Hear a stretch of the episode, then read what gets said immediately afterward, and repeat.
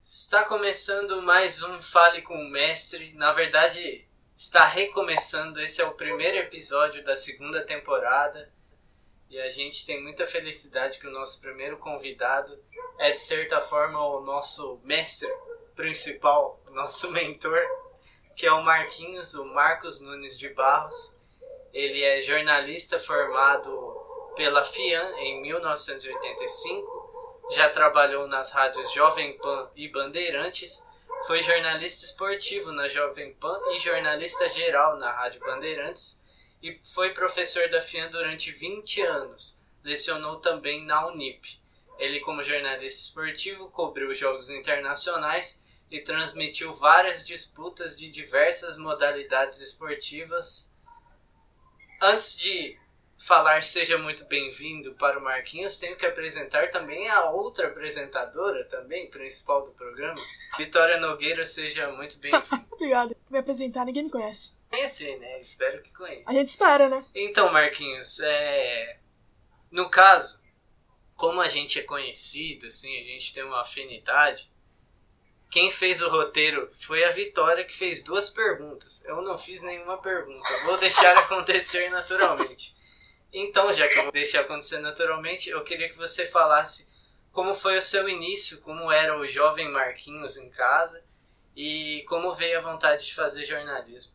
Bom, é, eu quero agradecer primeiro né, o convite né, nessa, nessa, nessa nova fase, né, 2021, né, o Fale com o Mestre retornando, eu achei que eu nunca ia participar do Fale com o Mestre, porque eu ouvi diversos professores, diversas, a Edilane, a Carla Toso, e um monte de gente, e eu nada, né, e de repente apareceu o convite, então eu quero agradecer muito a você, Gabriel, uh, a Vitória, vocês foram meus alunos de rádio, né? E eu sinto muito orgulho hoje de poder participar de um programa que vocês criaram, que vocês bolaram de uma sacada muito legal, que é Fale com o Mestre, né?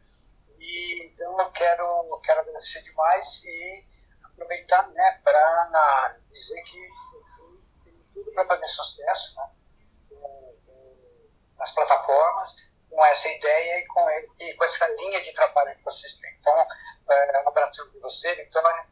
É, bom, gente, é, eu, eu, na verdade, eu sempre gostei de comunicação, sempre foi forte e tal, mas eu teve uma época que né, eu me direcionei mais para a área de biomédicas. E eu vestibular para medicina, passei, né, fui fazer medicina na, na, no Rio de Janeiro, fiquei um ano e é, vi que se eu continuasse eu ia matar um monte de gente, né? Ia levar, levava jeito mesmo. Tinha outro, outra, outra saída. Eu voltei para São Paulo e fiquei analisando qual seria o caminho que eu ia tomar. E aí aquela ideia assim, né? Eu vou tentar fazer área de humanas. Ah, eu vou partir para o jornalismo. Vou partir, na época era, era difícil entrar, tinha que ter um conteúdo muito legal ter QI, né, muito, muito, muito bom para poder atuar na área, mas eu vou, vou entrar e fazer e prestei vestibular, né, prestei vestibular na FIAN, fui aprovado, na época era vestibular de verdade mesmo, né, saiu no jornal, com lista de espera, número de vagas. Isso aconteceu em 82. É, e aí eu fui para o FIAN e na FIAN eu desenvolvi essa essa aptidão que eu tive, né, de me conhecer no, no jornalismo na própria faculdade. No demais, em casa, assim, tudo muito tranquilo, sempre fui muito, consciente das coisas, né, e sempre acompanhei muito é, os fatos, os acontecimentos, sempre ouvi muito rádio, eu comecei a ouvir rádio 12 anos de idade, é, ouvia Pan, ouvia Rádio Bandeirantes, ouvia emissora de rádio que fazia futebol, e ouvia super, super jornal falado tupi, é, coisas assim que hoje nem dificilmente alguém vai, se a gente contar, não vai acreditar que tinha, né? Tudo na M. E aí eu fui para Fian e na FIAN eu me formei. Né? E foi na FIAN que eu tive a oportunidade de ir para a Jovem Pan. É, dentro da faculdade, assim, logo no começo que eu tive a oportunidade de ir para a Jovem Pan, foi o meu primeiro emprego rádio e ainda não era jornalista formado. Sim. É, eu passo a próxima pergunta para a Vitória. Eu vou aproveitar já... o gancho do que ele estava falando e eu queria saber se na própria faculdade você já descobriu esse interesse por rádio ou se você primeiro achou que ia ficar mais na, na área de redação mesmo e só quando foi para aula de rádio descobriu esse interesse, essa vontade, na verdade, esse gosto. Um exemplo, né? Eu vou dar você como exemplo, né? É, você e o Gabriel, vocês chegaram na, na aula de rádio, é, assim, não, eu ouço rádio, mas como será isso? Né? E eu, na faculdade, estava no mesmo, mesmo processo. E rádio, naquela época, rádio e TV, né, aula, aulas de telejornalismo e radiojornalismo, a gente só ia ver no quarto ano. Né, e não era semestre, era no ano, né? Então, no segundo ano, né, começando o segundo ano, na metade do segundo ano, quando surgiu a oportunidade de ir para o Jovem Pan. Então, eu não tinha definido ainda o que ia acontecer. Eu ainda não tinha uma linha, uma linha de raciocínio, não tinha ideia de como seria. Ah, eu vou para o rádio, eu vou para a televisão. Na época, o jornalismo impresso era muito forte, né? Entrar, entrar no Jornal da Tarde, na Folha de São Paulo, no Estadão, era um negócio absurdamente é, difícil, porque ele tinha que ter qualidades, né? e só mesmo que se formava e que tinha condições de é, poder participar de, de fazer parte desse meio, tanto rádio, é, televisão quanto impresso. Então eu não tinha uma linha de televisão, ainda não tinha foi é, na prática mesmo, e fazendo a faculdade na prática foi que eu pude descobrir, apesar de rádio, de acompanhar é, a, a, linguagem do rádio, né, a maneira do rádio, a velocidade, eu fui conhecer mesmo a mídia, a rádio, foi na faculdade, mas eu fui, eu fui praticando e ao mesmo tempo fazendo a, a, o alicerce acadêmico, que eu acho que era, era eu tive sorte né, fazer isso não tinha uma linha, Vitória, de direção assim. Aí vou entrar na faculdade e eu quero apresentar o Jornal Nacional. Né? Porque muita gente fala assim, ah, vou entrar na faculdade eu quero trabalhar, eu quero ser repórter esportivo, eu quero ser narrador. Né? Eu não tinha isso. Eu entrei na faculdade e eu fui fazendo para ver o que ia acontecer. Só que num curto espaço de tempo, né, nasceu a panda na vida. E aí, aí a coisa foi no paralelo. Né? Eu fui descobrindo redação, coordenação, produção, foi tudo antes de ter aula de rádio e telejornalismo. Eu achei que pessoa. É, a gente pode é, dizer então que é foi amor à primeira vista essa história com rádio. É, é porque assim, Vitória, é, eu, já, eu já ouvia rádio. Então, é, eu, tinha, eu gostava muito de ouvir futebol no rádio. Eu gostava muito de. É, eu, eu, nem programas esportivos eu não ligava muito, não. Eu ouvia na Jovem Pan, eu ouvia o Jornal dos Esportes na hora do almoço. Na época tinha um show de rádio, né? Que era, era a equipe na PAN na época era o Osmar Santos que fazia, então o San Girardi, o Osmar Santos narrava, o Girardi vinha com a equipe do show de rádio e tal, que era paródias, era, tinham personagens, era o humor, o humor do futebol. Quando o Osmar saiu da, da Jovem Pan e foi para a Rádio Globo, a, a Jovem Pan criou o terceiro tempo, e aí passou o jornalismo esportivo pós-jogo. Então, eu, já nessa época, também acompanhava. Eu vim, eu vim de uma escola de rádio, no esporte principalmente, de eh, variantes de humor, né, programas pós-jogo sérios, eh, trabalhos de vestiários tal, que eu achava muito legal ficar ouvindo jogador dar entrevista logo depois do jogo, né? Eu nem imaginava que eu ia passar por isso anos depois, mas é, é assim, era, era um em que o amor pelo rádio me chamava muita atenção. Então, assim, eu queria muito fazer televisão também, mas o rádio parece que é, nasceu e foi crescendo até chegar na faculdade. Aí, aproveitando a deixa, eu queria que você falasse como foi a primeira vez que você falou na Rádio Jovem Pan, a primeira vez que você entrou ao vivo, como é que foi? Pelo amor de Deus, não me lembre isso, não me lembre isso, é uma loucura. Ó, eu costumo contar né, na sala de aula, né, é, logo no começo, né, quando a gente se conhece né, na sala de aula, eu costumava contar, que agora não, eu não, não estou mais na FIA, eu costumava contar que a primeira vez que eu falei na Jovem Pan, eu não sabia se eu segurava a mão né? Ou cabeça. trabalhar, era um sonho trabalhar em rádio é, quando eu fui convidado. Né? Então, assim, pô, que legal. Eu não sabia nem onde era o Jovem Pan. Aí, eu comecei é, fazendo rádio escuta, esporte. Depois eu comecei na produção. Aí, da produção, eu fui para coordenação. Da coordenação, mas meu sonho era falar. Eu queria falar, de qualquer jeito, né? E eu acho que é, você trabalhar é, atrás, nos bastidores, você tem que ter assim, eu quero trabalhar nos bastidores, eu não quero falar, eu não quero aparecer. Eu era o contrário, eu trabalhava nos bastidores, eu não queria aparecer. E aí eu fui gravando alguns, gravar alguns boletinzinhos tal, e eu não podia falar, porque naquela época era proibido, você tinha que se formar, você tinha que ter o MTB, um jornalista, para poder é, falar na Jovem Pan. E, e outras coisas. E aí aconteceu que eu, eu gravava uns boletins, né, e o pessoal, é, na época, o próprio Milton ouvia, tá, tá indo, tá legal, tá não sei o quê, melhor aqui, melhor lá, então, até aí foi tudo bem. Mas foi numa Copa da NAP, que era a torneio de futsal da Jovem Pan, né, que era, tinha patrocínio da DANAP, e eu tive a oportunidade, assim, eu, eu, é, foi em, essa, esse torneio em agosto, né, começou em agosto e terminou em novembro. E aí eu me formaria em dezembro, né, e aí eu me é, é, naquela época, para você falar no rádio, na televisão, você tinha que ser formado, né? E, e esse torneio de futsal, é, futsal, ele terminava em novembro, é, o encerramento era em novembro. Eu ia me formar em dezembro. Então, o seu que era o dono da rádio, fez assim, ó, você vai lá, vai no, fazer um posto lá no ginásio do Pacaembu, sábado à tarde, né? Eu não acreditei. De, de sexta para sábado eu não dormi, né? Eu fiquei imaginando como seria. E eu só ia entrar para falar assim, é, aqui no ginásio do Pacaembu, Colégio Bilac e Colégio Objetivo é, estão empatando em 0 a 0 Só isso. E eu depois dando placar no giro da transmissão, tinha alguém transmitindo no ginásio do Ibirapuera.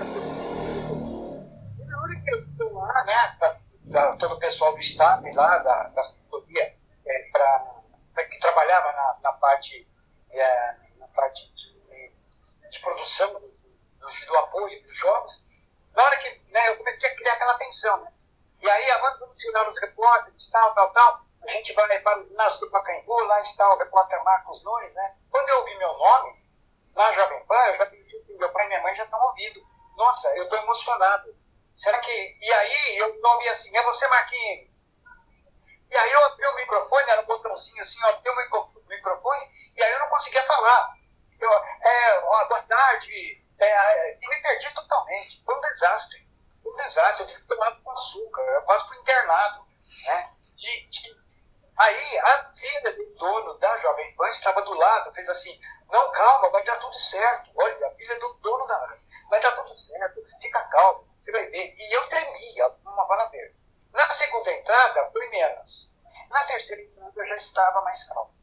Mas era o peso do microfone, porque no microfone tinha chapinha PAN uma identificação. E aquilo, para mim, o meu psicológico foi ali. Né? E foi ali que a coisa pegou. E eu fiquei assim, eu que era uma responsabilidade muito grande. E eu só ia com aquilo, acabou mais nada. Então, é, eu vivia depois, né, em casa, foi uma decepção. É, todo mundo perguntando para mim o que aconteceu. Você estava nervoso? Eu, o que, que você acha? Eu, a voz não saía, pô. Eu gaguejei que nem um louco, né? É, e aquilo foi uma lição de que para você estar trabalhando com comunicação, você tem que primeiro ter um equilíbrio, não criar nenhuma expectativa. Segundo, exercício. O treino é que vai levar você a ser um bom radialista, um bom jornalista em rádio, em televisão, enfim. Precisa ter treino. Sim, só antes de chamar a Vitória, eu acho que vale a pena falar, porque eu falo com o mestre. Então, na primeira vez que eu fui falar no rádio na FIAN, eu, aconteceu algo parecido. Não chegou a esse ponto, primeiro porque não era Jovem Pan, não era ao vivo, na verdade não era nada. Só que por algum motivo eu fiquei nervoso e eu já tenho tremedeira normalmente. Eu tenho, não sei, desde que eu nasci eu tenho, mesmo quando eu não estou nervoso. Só que quando eu estou nervoso piora a situação.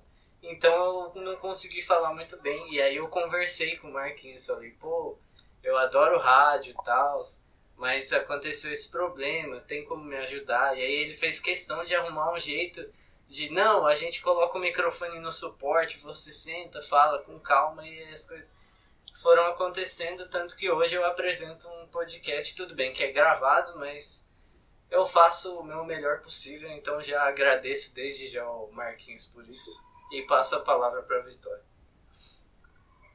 Antes de fazer a minha pergunta, eu queria contar que comigo aconteceu algo parecido na primeira vez no estúdio da FIAM, só que eu bati o caderno na mesa com tudo e deu aquela estourada bonita no áudio. eu lembro disso, eu lembro disso, eu lembro. É lindíssimo. normal, viu, normal, tudo normal, tudo normal. Acontece. Eu queria perguntar de quando você trabalhava na rádio e você passou depois a dar aula, você gostava mais de estar tá na rádio ou de ensinar? Ou são coisas diferentes? Então, é, Vi, ó, é, são coisas diferentes, tá? É, é, muito, é muito interessante isso, tá? Porque quando você, quando você está trabalhando é, nos bastidores, né, você está na linha de produção, você tem um relacionamento com o âncora, com o apresentador, com o pessoal que está é, no microfone, é, de uma maneira. Você tem, você tem que visualizar tudo aquilo é, todo o programa, toda a transmissão esportiva. Então, por exemplo, eu coordenei Copa do Mundo, Copa do Mundo de 86 no México, eu coordenei no fuso horário. Então, eu tinha que falar com o Silvério, que estava lá no México, né, com o Vanderlei Nogueira, que era o repórter, eu tinha que é, receber todo, todo o material. Na Copa de 90, é, foi menos, porque aí eu já, eu já era repórter. Então, eu acompanhei alguns jogos. Olha, olha como é diferente. Mas, é, então você, eu já, já não me preocupava mais com aquela parte de apoio de produção. Eu já me preocupava mais em ter os dados, as informações e levar para o ouvinte a informação melhor possível daquela transmissão que eu estava fazendo. É, 94, na Copa do Mundo, né, eu já estava lá, e aí é outro ar, é outro esquema, é outra, é outra maneira de você trabalhar. É, você trabalha num lugar apertadinho, né, no centro de imprensa, os dados que você tem, na época ainda a internet estava começando, né? Lá nem tinha direito isso.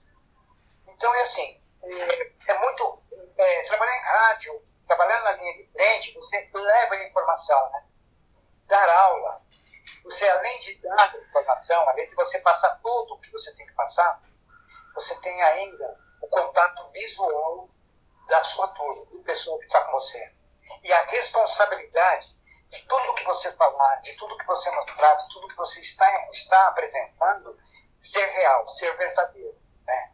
Não dá para você enganar. No rádio, você consegue, por exemplo, fazer uma transmissão com os dois pés em cima da mesa. Fazia antes da imagem. Hoje tem a imagem. Dar aula, você pode ser descontraído, ir para lá e para cá, tá? mas você tem postura.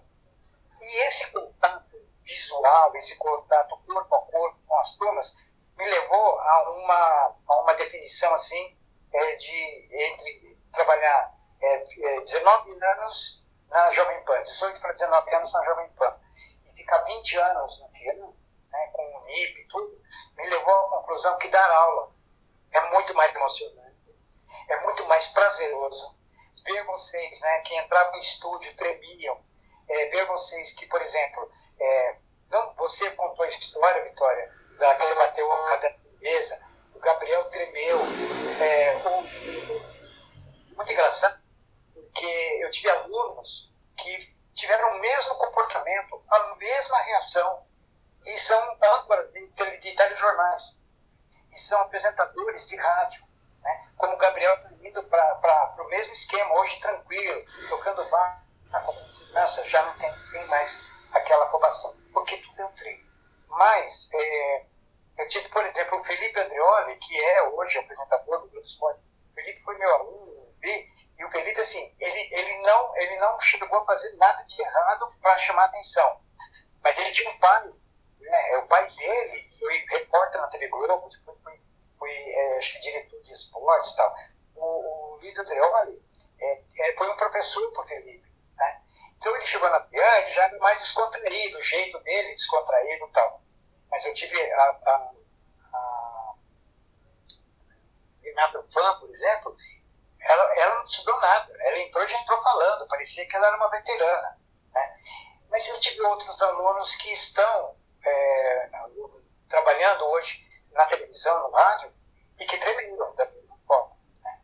Então, é assim, essa, essa, essa história, é, esse contato da aula é emocionante, é um prazer. Eu ia para a FIAM, eu ia para a Liberdade, eu ia para a Unip, eu ia assim, com uma alegria muito grande, porque eu ia é, ensinar as pessoas a trabalhar, a fazer aquilo que eu fiz, né? fazer bem feito, e assim, venerar os bons. Porque nem todo mundo gosta, nem todo mundo gosta de televisão, nem todo mundo gosta de rádio. Por sinal, tem um monte de gente que fez jornalismo e não quer nem saber. Tem gente que nem terminou. Né? Eu tive é, milhões de alunos, né? É, desses milhões de alunos, você pega aí é, milhão, milhão, você pega 80 alunos, 90 que estão no mercado. Né? A proporção é mais ou menos essa. Então, Vitor, eu acho que assim, dar aula é emocionante. É um prazer que não, não tem como descrever. Né? Porque você tem o contato, você tem a pessoa, você está junto com a pessoa, você está com a turma inteira, você organizar um telejornal, um radiojornal, você organizar uma revista eletrônica, você é, trabalhar é, com equipe, isso não tem, não tem preço. Eu gosto mais de dar.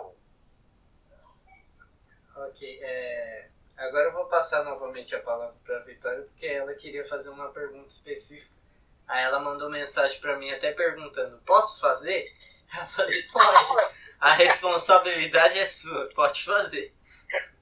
Bom, Aproveitando todo esse discurso sobre dar aula, eu queria te perguntar, se o senhor quiser falar, é claro, como foi sair da FIAN, tendo se formado lá e passado 20 anos dando aula? Olha, Vitória, é o seguinte, vamos lá. Eu acho que na vida tudo tem, tudo tem um destino, tá? Você, você foi traçado para escolher um, um, caminho. Você tem duas opções de vida, né? Mas você, é, você tem que escolher um. Quando eu fui, fui para a FIA, eu fui convidado para dar aula. Eu não fui lá pedir emprego, né? eu estava na Band. E aí, a pessoa que me convidou, era meu amigo da Band, me convidou, fez assim: eu falei, muito obrigado, eu não quero. Ele fez assim, mas você vai lá de vídeo Eu falei, eu nunca dei aula. Por sinal, eu quando me formei, eu nunca mais quis passar na frente da FIA, porque eu odeio essa faculdade. Mas eu odiava assim, eu odeio, não é odiar de ódio, ódio, ódio mal.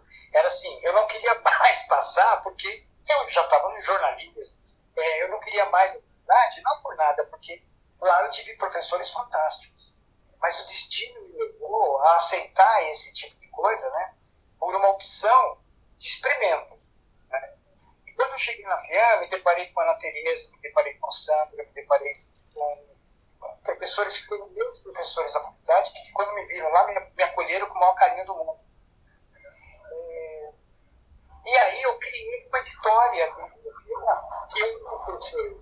Ela veio naturalmente, por isso que eu falei que o destino te coloca na linha de frente. E eu criei essa história através dos contatos, através das amizades, através do meu dia a dia. Era a minha segunda casa.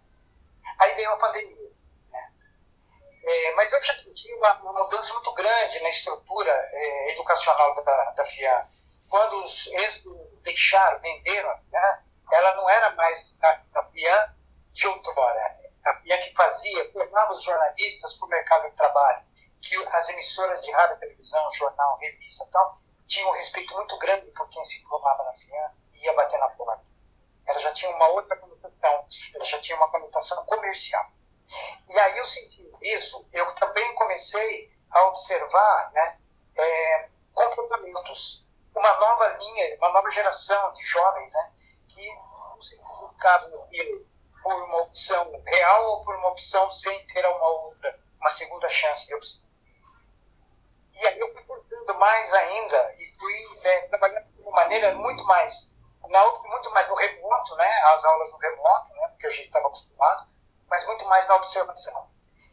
E eu fui sentindo uma certa, um certo declínio do jornalismo né, nas, nas faculdades. A Unip foi a mesma coisa. A Unip foi uma outra escola que eu, eu dei aula e eu sentia que o jornalismo na Unip não era levado muito, é, assim, com a administração não levava aquilo com carinho, levava aquilo por levar.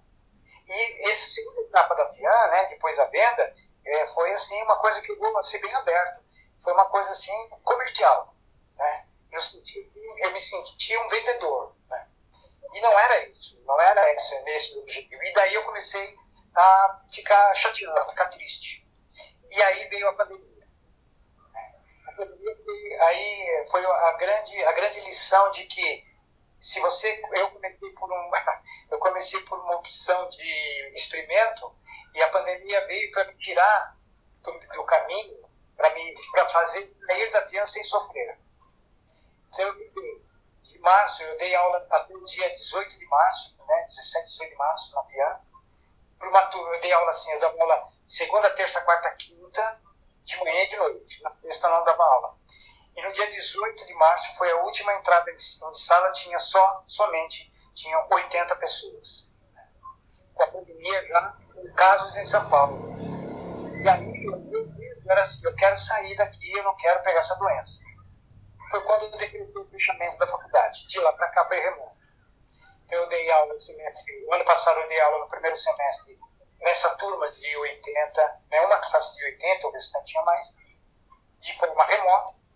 E no segundo semestre, vingou de vez. As aulas de rádio sumiram.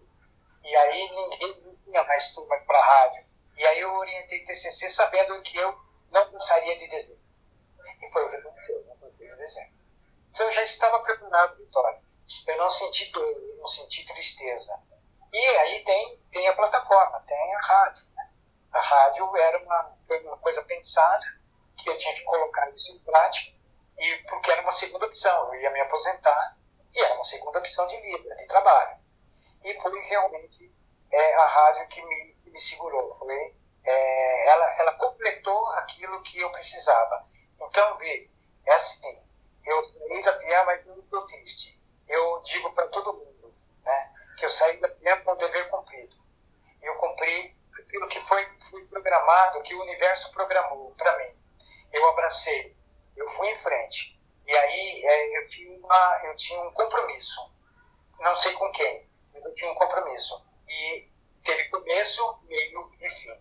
E terminou justamente na pandemia. Então eu continuo inteiro, na boa, não vi absolutamente nada. Talvez eu, eu tenha. É, as memórias, as lembranças são boas. E isso vai me deixar feliz pro resto da vida. Agora, como eu é, um lado comercial muito, muito aflorado na, na, e eu sabia que não ia para frente, então eu já me preparei antes para não sentir essa dor e a dor e as pessoas continuam.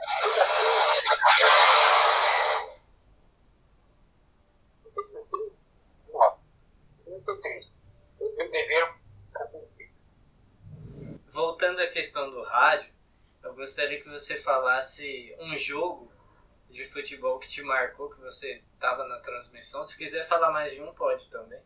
E algum momento sem ser do futebol que você que te marcou no rádio. Tá. É, eu tenho assim, eu tenho algumas, algumas coisas de memória, fatos de memória assim muito, interessantes, né? Eu acho que o que me o que me fez sair do futebol, né, sair da transmissão esportiva, foi em 95, foi o jogo Palmeiras e são Paulo no Pacaembu, que aquele jogo da, da, da briga, né, da, que, mata, que morreu um torcedor, e ali eu estava dentro do campo, e ali eu senti que eu poderia ter, eu poderia ter ido também, né. Foi um confronto muito grande, né, foi marcante, foi ali, torcidas organizadas que já se degladiavam antes, e ali foi assim, top, que marcou o início da minha saída do jornalismo esportivo. Porque já não dava mais, estava achando legal. Então, ali é uma partida que me marcou muito. Tá? É, eu tive é, vários jogos, vários jogos de futebol e tal.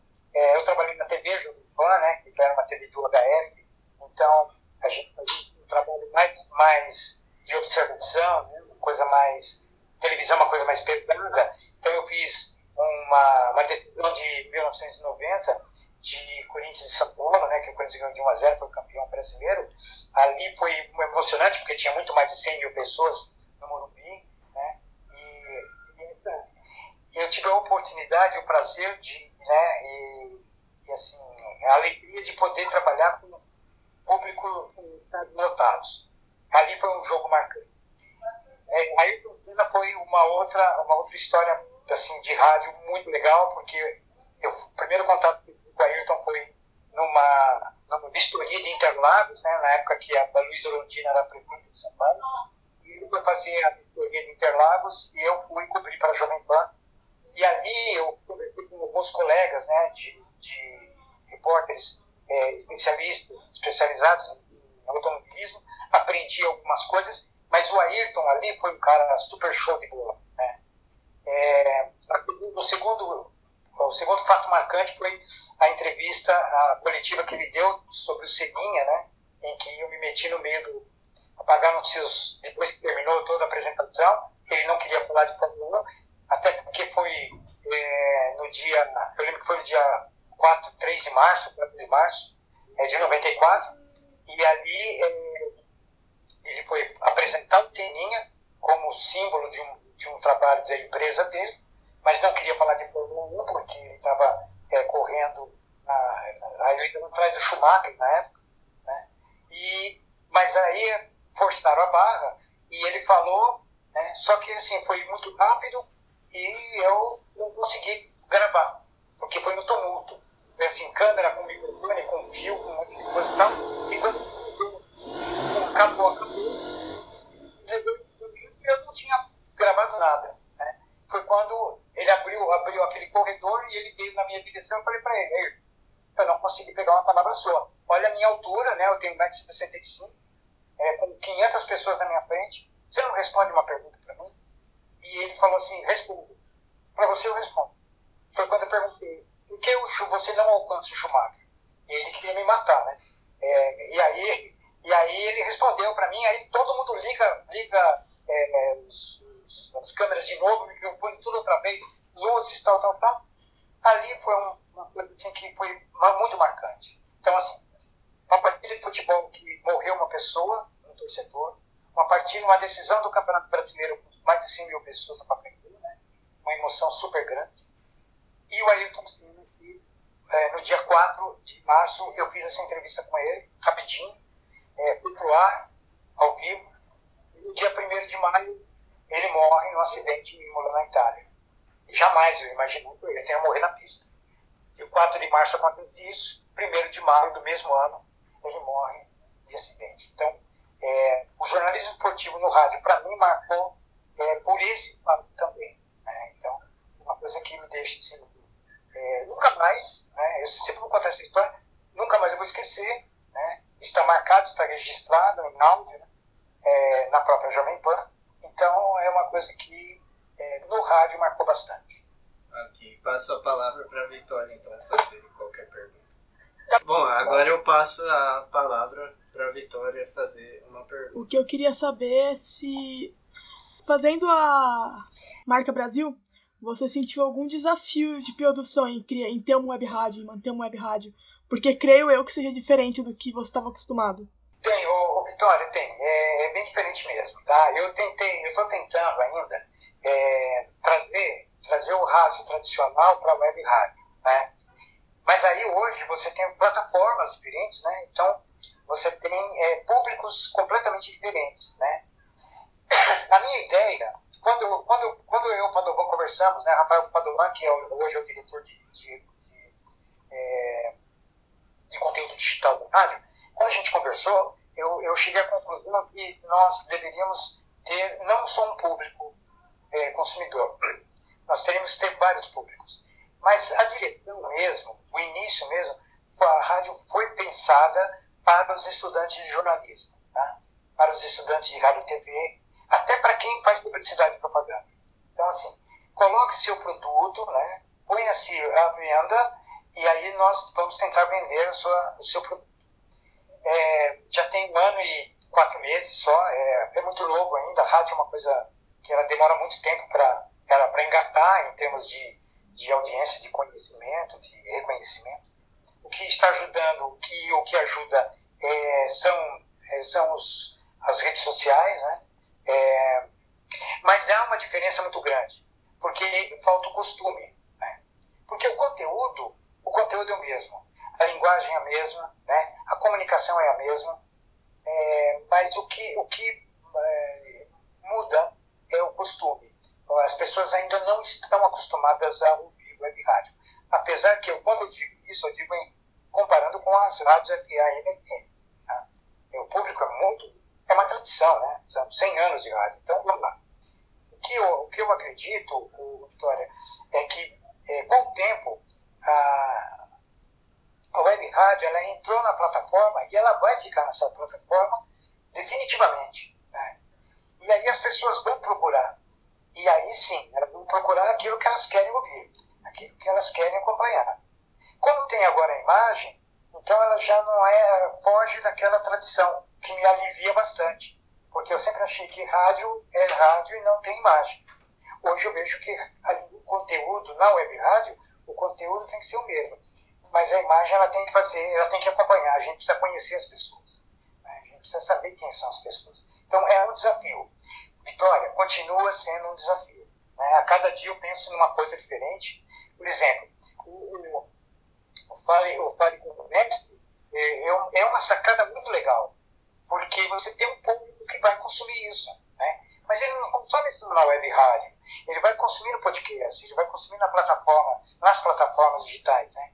Com imagem, fica super né? Com imagem, você sabe quem está do outro lado, você vê a pessoa do outro lado. Né? E no rádio, não via. Mas é o, o, o, que é, o que a internet faz. Né? Ela conseguiu trazer um estúdio da, da Band News, da CBN, da Bandeirantes, para tua casa. Eu acho isso fantástico. Né? Porque antes a gente falava e fazia, sacaneava o colega que estava do lado do estúdio, levantava, fazia graça tal. Hoje você não pode fazer isso. Você tem que manter a postura, porque você não sabe quem está vendo no Mas o web rádio eu acredito, como é um desafio, é, ainda vai ser por um tempo, mas é uma, é uma mídia que vai, é, vai se consolidar entre as plataformas de consumo da, de toda, toda, toda uma geração, tenho certeza. Pegando carona nessa pergunta, eu gostaria de saber a sua opinião sobre essa onda de podcasts seguindo um padrão, né, do é o Flow Podcast foi o principal, não sei se você já ouviu falar, que são dois caras que apresentam, entrevistam alguma pessoa e é totalmente livre. E aí depois disso surgiu exatamente 873 podcasts parecidos. É, eu queria saber sua opinião sobre podcast em geral e sobre essa nova onda que acabou acontecendo nos últimos tempos. O, o Gabriel, olha, podcast é nada mais nada menos do que um programa de rádio, tá? Sem tempo, né? E sem pressa nenhuma, tá? É, a diferença do podcast para um programa de rádio é que o programa de rádio tem uma linha de conduta ela, e uma linguagem específica. Uma série de coisas, uma série de, de colocações tal, no rádio tradicional, na web rádio, uma série de, é, de vícios de linguagem a gente evita porque você tem um público tradicional consumidor.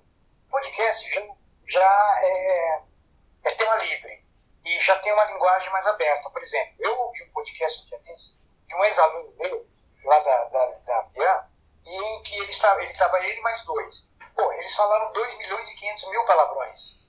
Né?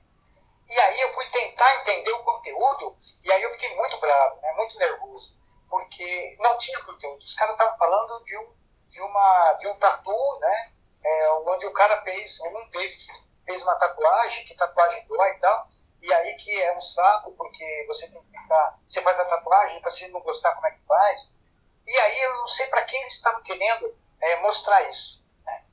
Então eu vejo assim, podcast, ele muito bem feito, ele, é, assim, vamos falar sobre, por exemplo, é, nas, é, Mamilos.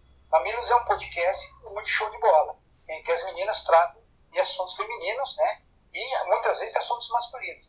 A linguagem é bem descontraída, bem solta, elas seguram um pouco no, no palavrão, mas em compensação elas agem de uma forma muito coloquial e aí pegou, tem um milhão e pouco, poucos mil, mil seguidores, né? É, cliques. É, tem é, as viúvas de Taubaté, tem milk, é, como é que é? Milkshake, milkshake lá, é, é, um podcast que as pessoas falam, pegam um tema, o tema do dia lá, falam que o Bolsonaro falou um monte de besteira. E eles ficam lá durante 30, 40 minutos falando em cima daquilo. Mas são colocações inteligentes. Né? É, uma, é uma como é que é? Um milkshake chamado Van. Né? É um podcast que está no Deezer, está no Castbox e tal. É, é muito inteligente. Então, assim, eu acho que o podcast, ele sendo, é, tendo um tema legal, ele sendo inteligente, ele, emplaca. Agora, essa onda nova, é, Gabriel, é, eu já vou dizer para você, é, natimorto, né? É, nasceu e morreu, porque não pega onde a pessoa não tem uma linha de direção. Fica bem só? O, o problema de vocês é um podcast também, tá? É um podcast, ótimo. Ele é um programa de rádio e é um podcast. Porque vocês têm uma linha de direção, né? Vocês estão tratando, vamos, fale com o mestre. Então, assim, a pessoa que vai, será que é isso? Deixa eu e ouve o que vocês estão exemplo, opa, gostei. Eu ouvi a Edilane, adorei o papo da Edilane, ela falando do Estadão, ela falando do Condado. Pô, a Carla foi muito legal. Né? Eu acho assim, é, é o, o, o, que você, o tema é que leva a ser um bom podcast. Mas essa onda de 1 milhão e 500 mil podcasts surgindo para quanto é lá, isso vai chegar uma hora que vai explodir. Quem pensa em viver de podcast dessa maneira está morto. Eu, essa é a minha opinião. Ok, eu vou passar para a Vitória fazer aí talvez a última pergunta. Eu vou perguntar ainda em cima desse assunto que você estava falando de podcast, porque eu sempre vi o podcast, sempre consumi o podcast como um produto só de áudio. E eu sempre vi isso também como uma alternativa mais barata de produzir conteúdo. E aí agora essa galera que está produzindo esses podcasts que a gente estava usando de exemplo, eles estão investindo muito dinheiro para fazer isso. Eu queria saber a sua opinião sobre isso, porque em alguns momentos parece que tudo que eles têm para estar tá produzindo é dinheiro e uma, re uma rede de relacionamento muito forte que a gente não consegue ter, mesmo que a gente tenha um conteúdo. Eu queria saber a sua opinião sobre isso. Eu, eu concordo. Eu, é, é, assim, ó, o pessoal está investindo dinheiro mesmo, né? É, por várias maneiras, os modos de você ter é, imagem é, em cima de podcast. E eu ainda, eu ainda defendo a ideia de que você tem que ter conteúdo, né? Você tem que ter uma pauta. Então, assim, ó, ah, qualquer, qualquer pessoa faz um podcast. Então, tá errado. Eu acho que para você fazer um podcast, você tem que ter é, uma pesquisa, tem que ter um tema, uma pesquisa, tem que pensar bem como, é, quem vai consumir aquilo, né? Então, você não precisa fazer investimento. Você precisa ter o básico de transmissão e, uma, e ideias na cabeça e ter uma comunicação legal. Né? O que eu acredito é que as pessoas entram no jogo, porque é, se você pegar Mamilos, se você pegar um milkshake chamado Wanda, se você pegar o Brigadeiro Ideal, se você pega esses podcasts que é, tem, tem, tem, uma linha de trabalho, uma linha de, de discussão, é, e fizeram sucesso, um milhão, isso serviu de exemplo para o pessoal entrar no embalo. Olha, tá vendo? Mamilos tem 1 milhão e 200 mil seguidores. Eles bombam no Deezer, né? Spotify. É, vamos fazer também. E aí pega uma grande gente lá. Mas aí falta aquilo que vocês têm, né? Que vocês têm, é um, um título. Vocês têm um título, vocês têm um tema. Então eu vejo assim, é muito de onda. Eu acho, Vitória, que isso vai chegar uma hora que vai parar. Vai chegar uma hora que vai cansar, porque as pessoas chegam a uma determinada fase que assim, ah, não ganhei dinheiro, vou partir para outra e eles partem para um outro caminho. Tá? Então eu vejo é, quem foi, quem, quem saiu na frente, se deu bem, vai continuar se dando bem porque saiu muito bem, foi bem planejado, bem bolado. Mas quem está entrando agora com investimento para trabalhar no podcast, para fazer o quê? Para vender o quê? Né? Então você tem que ter um canal para poder trabalhar em cima disso. E se esse canal não dá certo, como é que faz? Você quer ver só o exemplo? É, se você pegar hoje CBN, né? É, é, existem emissoras de, de, rádio que trabalham com uh, plataformas digitais. Então, o que acontece? Você pega a CBN, a CBN é uma das emissoras de rádio né, é, de tradição, mas uma das mais ricas em termos de podcast. Por quê? Ela, pega, ela aproveita tudo que é interessante, que o diretor de jornalismo fala assim, pô, isso pode virar um podcast. Joga para a plataforma eu sei disso porque eu conversei com uma menina que foi fazer um TCC no Monopio, ano retrasado, e ela era simplesmente a, a, a que era a, a diretora responsável pelos podcasts da CBN. E ela me contou assim, tem coisas que vai para frente e tem coisas que você, é, você pega e serve como, plataforma. E, e aí é o que ela fez, ela falou para mim assim, ah, tudo que, o que é informação, tudo que é eu, a gente está para a plataforma porque ela, ela tem uma, um espaço muito grande, imenso. Então a gente está trabalhando disso. Então a gente vai trabalhar o quê? A gente vai pegar é, articuladores da CBN, comentaristas da CBN, programistas da CBN e pessoas que fazem entrevistas só para o podcast. Mas tudo que vai para o podcast da CBN é o que vai para o ar. Então, se você quiser, é, se você quiser ouvir uma entrevista é, do ministro da Economia que foi feita na CBN hoje na Loboposto, você acessa agora de noite no, no agregador de podcast da CBN, você vai lá e você vai ver. É, tá, você ouve. É, é muito mais é, uma é muito mais uma biblioteca de áudio com vários temas. Quem está entrando hoje para fazer podcast por fazer, achando que é uma brincadeira, investindo dinheiro, vai sair queimado, não vai dar certo. Eu não sei é, a sua opinião, mas a minha é, é mesmo. Né? Não vejo um futuro muito longo para esse tipo de coisa. Às vezes a situação dá, dá a impressão de uma precarização mesmo do podcast. Sim, sim. Eu também acho. Sabe por quê, é, Vitória? Porque as pessoas acham que porque o outro faz, porque a Band News tem um podcast, porque a CBN tem, a Bandeirantes tem, aí vou fazer o meu também. Né? Eu, quando, quando eu idealizei a rádio, a Rádio Marco Brasil, eu idealizei ela com um objetivo único, que era abrir espaço para conteúdos. Né? Então, assim, não interessa se o conteúdo que eh, você tem, ele é forte ou ele é fraco. Ele é um conteúdo, ele tem uma linha, ele tem um tema. Né? Vamos excluir esse tema, vamos trabalhar com pautas em cima disso. Para você trabalhar com pautas e com temas, você tem uma formação acadêmica. Você precisa ter frequentado uma, uma, uma faculdade de comunicação para você ter base, né? ter embasamento e conteúdo e de discussão, além de pesquisa, tal, tal, tal. Então, hoje o que eu vejo? Eu vejo um varejão de ideias, né? um varejão de discussões. Né? Nossa, um supermercado de um monte de coisa que muitas coisas vão para o lixo e que essas coisas que ainda estão penduradas são ideias que foram planejadas lá atrás. Do contrário, ou você vai agregador. Você tem uma rádio, você utiliza tudo aquilo no, no podcast. Né? A gente estava com o Brigadeiro Ideal na, na marca Brasil, e o Brigadeiro Ideal subia para o podcast, direto. Né? A gente tem, é, eu falei com o mestre, a gente vai sobe, sobe com ele para o Deezer, para o Spotify, não tem problema nenhum. Ele virou por quê? Se não fosse assim, não vira. Programa de esportes não vai para o podcast. Por quê? Porque ele é factual. Né? Ele é do momento, ele é daquilo, está acontecendo aquilo. terminou, fechou o microfone, acabou o programa, já ficou velho. Mas programas como depoimentos, discussões, análises, né, entretenimento, tal, informações, ele normalmente vai no podcast. Mas tem gente fazendo errado. Né? Então, ele acaba, ele acaba é, se empoderando de uma maneira muito estranha. Né? Eu acho que não é muito por aí, mas deixa o povo fazer, para ver até onde vai. Eu acho. Tá, é, da minha parte acabaram as perguntas. É, não sei se a Vitória tem mais alguma. Tem mais as alguma? As perguntas acabaram.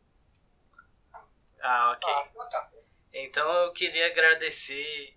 É, nesse momento, eu, obviamente, a gente não pode se encontrar pessoalmente, mas assim que puder, assim que todos estivermos vacinados, eu e acredito que a Vitória também queremos encontrá-lo e, e, dar um abraço. E olha que eu não sou muito de dar abraço, mas você eu faço questão. E, e eu queria agradecer a disponibilidade de conversar com a gente. E eu queria que você, que é o idealizador junto com o Padovan também, da Rádio Marca Brasil, que você faça pra gente agora uma propaganda da sua rádio e do Fale com o Mestre pro pessoal escutar é, nesse fim de episódio aqui. E a gente pode, quem sabe, utilizar como se fosse uma chamada, quem sabe. Lógico, lógico. Olha, é, eu, eu sou super feliz em ter conversado com vocês, né? Primeiro porque eu adoro vocês, né? Você, a Vitória, Gabriel, Vitória, eu adoro vocês. A gente se conheceu é, numa situação de aluno-professor e a gente se tornou depois amigos, né? É, eu acompanhei o trabalho de vocês, acompanhei a formação de vocês, né? E sou super feliz do trabalho que vocês fazem, né? Tanto é que é, vocês têm o espaço que vocês têm. É, quando passar tudo isso, a gente vai se encontrar, eu faço questão que a gente se encontre sim, para a gente poder conversar tete a tete, né, pessoalmente, e trocar informações importantes, né, e ter o prazer de estar perto, né, porque eu acho que a grande sacada do ser humano é estar perto. É, parabéns, Vitória, pela tua, pela tu, pelo teu trabalho, né, pela tua condução é, nesse, nesse mestre. Beijão para você bem grande, tá? Quero mandar um abração pro Gabriel, agradecer o convite de vocês. Gabriel, você evoluiu como a Vitória, você evoluiu bastante e que vocês tenham um caminho lindo pela frente. E o Gabriel é o mentor, né, é um do cabeça pensante, uma das cabeças pensantes do Fale com o Mestre, junto com a Vitória, é uma sacada muito legal. Então eu sempre fiquei muito contente, né, continuo feliz de ver vocês trabalhando dessa maneira e estar tá junto com a gente, né, na marca Brasil, para a gente é um baita prazer. E aí eu quero convidar quem está assistindo o nosso programa, quem está vendo o nosso podcast, quem está ouvindo o nosso programa, que é, acompanhe, acompanhe o Fale com o Mestre, que é um programa apresentado pelo Gabriel, pela Vitória, que é um programa assim, de qualidade, sério, um programa muito legal, é um podcast muito bacana e que você vai aprender muita coisa com a experiência dos conteúdos. Tá? Um abração bem grande para vocês, sucesso e a gente está junto. Obrigado, Marquinhos. Vitória, algo a acrescentar? Nada a acrescentar, só que o Marquinhos é um professor muito querido. Foi uma, é uma pessoa muito querida, né? Que é, foi professor. É uma pessoa extremamente querida. Acredito pelo Gabriel também. Ok, então encerramos aqui. Oh, oh, pode falar, Marquinhos. Eu quero agradecer por falar. Encerramos aqui esse episódio especial. É por isso que a gente não te chamou antes porque o seu episódio tinha que ser especial. Então esse é o primeiro da nova temporada do Fale com o Mestre e foi especial mesmo. Obrigado para quem ouviu e até o próximo.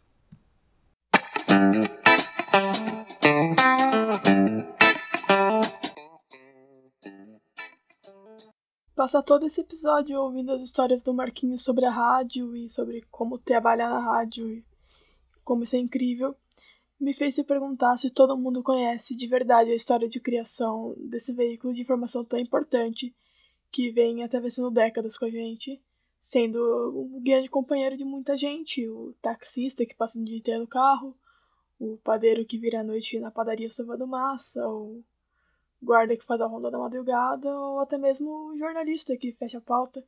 O rádio esteve sempre nos acompanhando e ao contrário do que muita gente deve pensar, essa invenção é nossa. Essa invenção é brasileira.